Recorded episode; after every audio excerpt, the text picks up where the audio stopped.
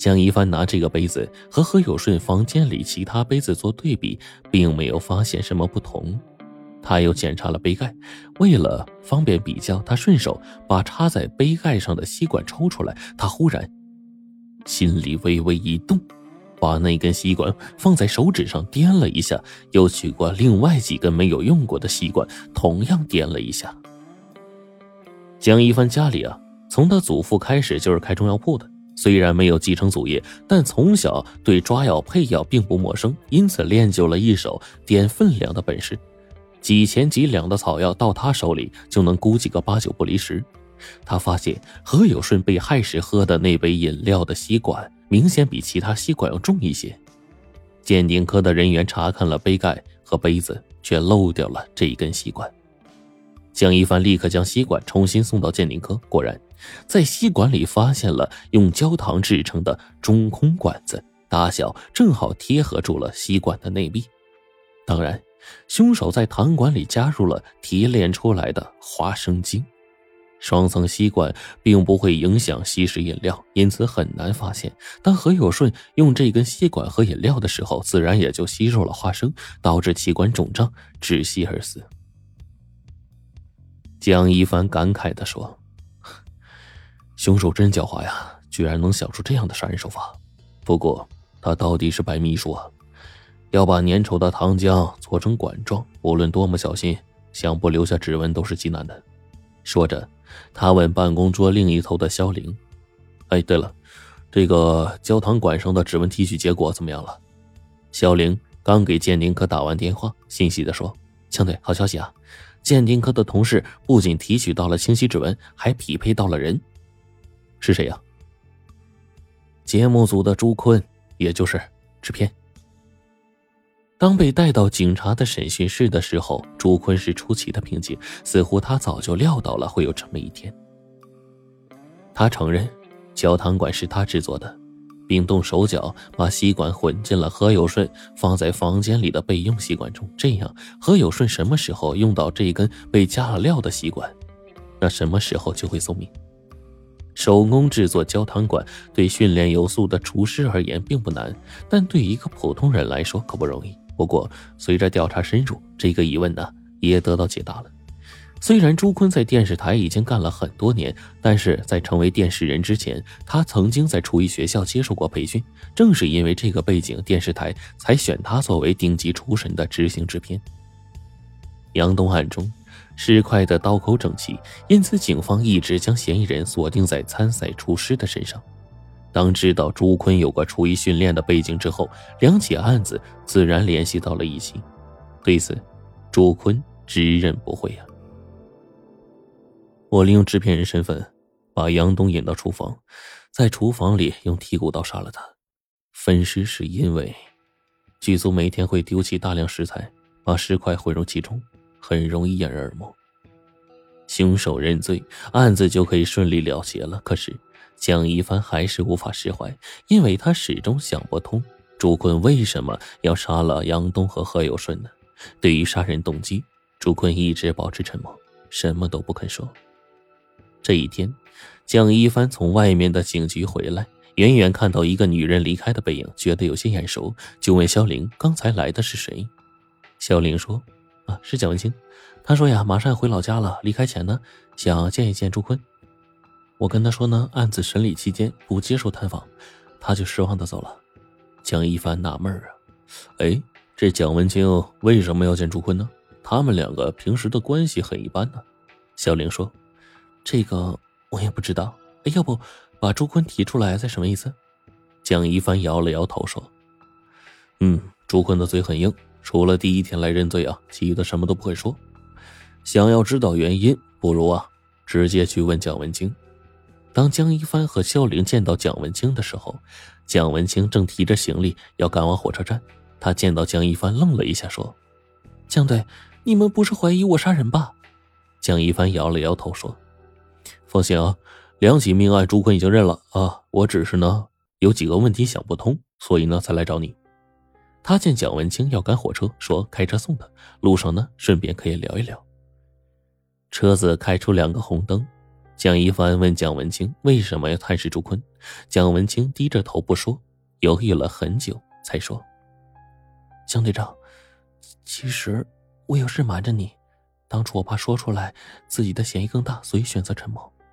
杨东被杀的那一天，确实是我约他去厨房的，因为他被淘汰就要离开节目组了。我越想越觉得不能这么轻易放过他。”我们吵得很凶，当时我怀里揣着自己的厨师刀，好几次我都忍不住要捅向那个混蛋。可谁知道这个时候，朱志平正好经过片场发现我们，他问到底怎么了，我就把那天喝了带甘草味的茶水，被杨东迷晕后被他强奸的事情通通说了。听完这一切，朱志平很震惊，好一会儿才说这个事情关系重大，电视台一定要负责。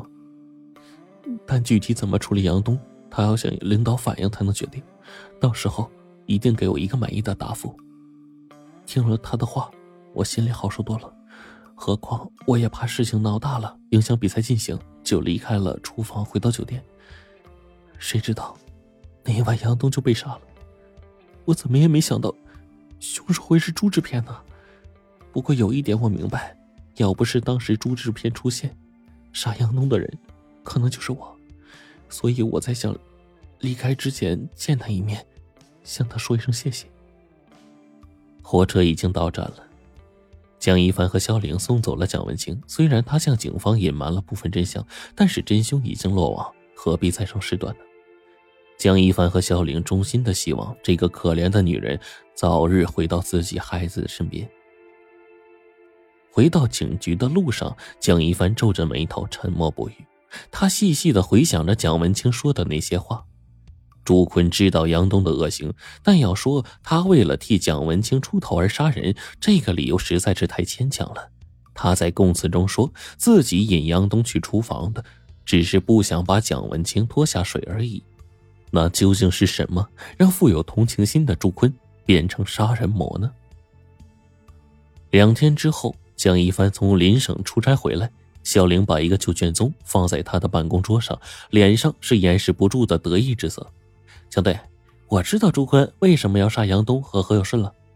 江一帆奇怪的说：“哦，你倒是说说看。”小玲打开那个卷宗，这个呀是十五年前的一宗血案。大学女生胡琳琳参加完露天的音乐节之后呢，被人强奸杀害，并遗失在树林里面。尸体发现的时候啊，曾经嗯遭到野兽的撕咬，惨不忍睹了。法医提取到两个男人的精液，呃，并在胡琳琳的体内呢检测到了氰基丁酸，这是一种从回禽子中提取的成分，带有甘草香，可制成迷幻药。凶手把胡琳琳迷晕之后呢，实施强奸，并掐住她的脖子，使她窒息而死了。说到这儿，小玲停了一下，说：“强队。”两个男人，甘草香、迷奸、掐脖子，这听起来是不是很耳熟？江一帆点了点头。江文清在迷奸之前就喝了一杯带有甘草香的茶水。小玲是越发的自信了，继续说：“胡琳琳被害之后啊，她的父母受了强烈刺激，无法辨认尸体。最后呢，还是胡琳琳的男友来警局领回尸体，这里啊，就有他留下的签名。”说着，他把卷宗翻到最后一页。手指点在了一个名字上，朱坤。江一帆赞许的看着小玲说：“很好，干得不错。”小玲备受鼓舞啊，继续说：“朱坤听蒋文清说完自己遭到迷奸的事情后呢，很震惊，因为啊，他想起了当年惨死的女友。在蒋文清离开之后呢，他可能对杨东进行了逼问，得到了十五年前杨东和何有顺呢就做过类似的勾当。为了给女友报仇，朱坤就杀了杨东和何有顺。”说到这儿，小玲叹了口气：“哎，可惜啊，这些只是我的推测，没有更有力的证据来证明。”江一帆笑了笑，从公文包里掏出一份资料：“嗯，给，这个呀，就是你要的证据。”小玲接过来一看，原来是两份 DNA 报告，证实十五年前在胡琳琳体内发现的液体正是杨东和何有顺留下的。江队，你怎么会有这份报告啊？难道？你这几天出差就是为了去求证？小玲惭愧，我还以为自己多能干呢，原来啊，早就想到这点了。蒋一帆坦然一笑说：“我和你的思路其实是一样的，杨东和何有顺就读的万源专科跟胡琳琳所在大学在同一座城市，我就带着杨东和何有顺的资料去找当年调查胡琳琳案子的警局帮忙。因为案子啊一直没破，所以呢，证物啊封存完好。在对方的帮助之下呢，我提取了当时的液体进行检测，证实我们的想法是对的。当时杀害朱琳琳的凶手就是杨东和何有顺，朱坤杀了他们，正是为了给当年惨死的女友报仇。关押中的朱坤日渐消瘦，但是双眼闪烁着一种异样的神采。他捧着江一帆递给他的胡琳琳案件的结案证明，嘴唇动了动，说。我杀死那两个混蛋，而你们堂堂正正替他了结案子。琳琳在天有灵，终于能瞑目了。江一帆皱着眉说：“你为了惩罚两个混蛋，赔上自己整个人生，你觉得琳琳真的能瞑目吗？他能，至少我希望他能。”江队长，你知道我把杨东分尸的真正原因吗？琳琳的尸体被野兽撕成了好几块，她的父母不敢去辨认是我去领的尸体。这么多年了，只要我一闭眼，我还能清楚的想起当年的惨状。那么漂亮的女孩啊，所以我要让那个禽兽也尝一尝死无全尸的滋味。上任后的第一个案件圆满完结，可是望着这张被仇恨扭曲的脸，江一帆的心。却是无比的沉重。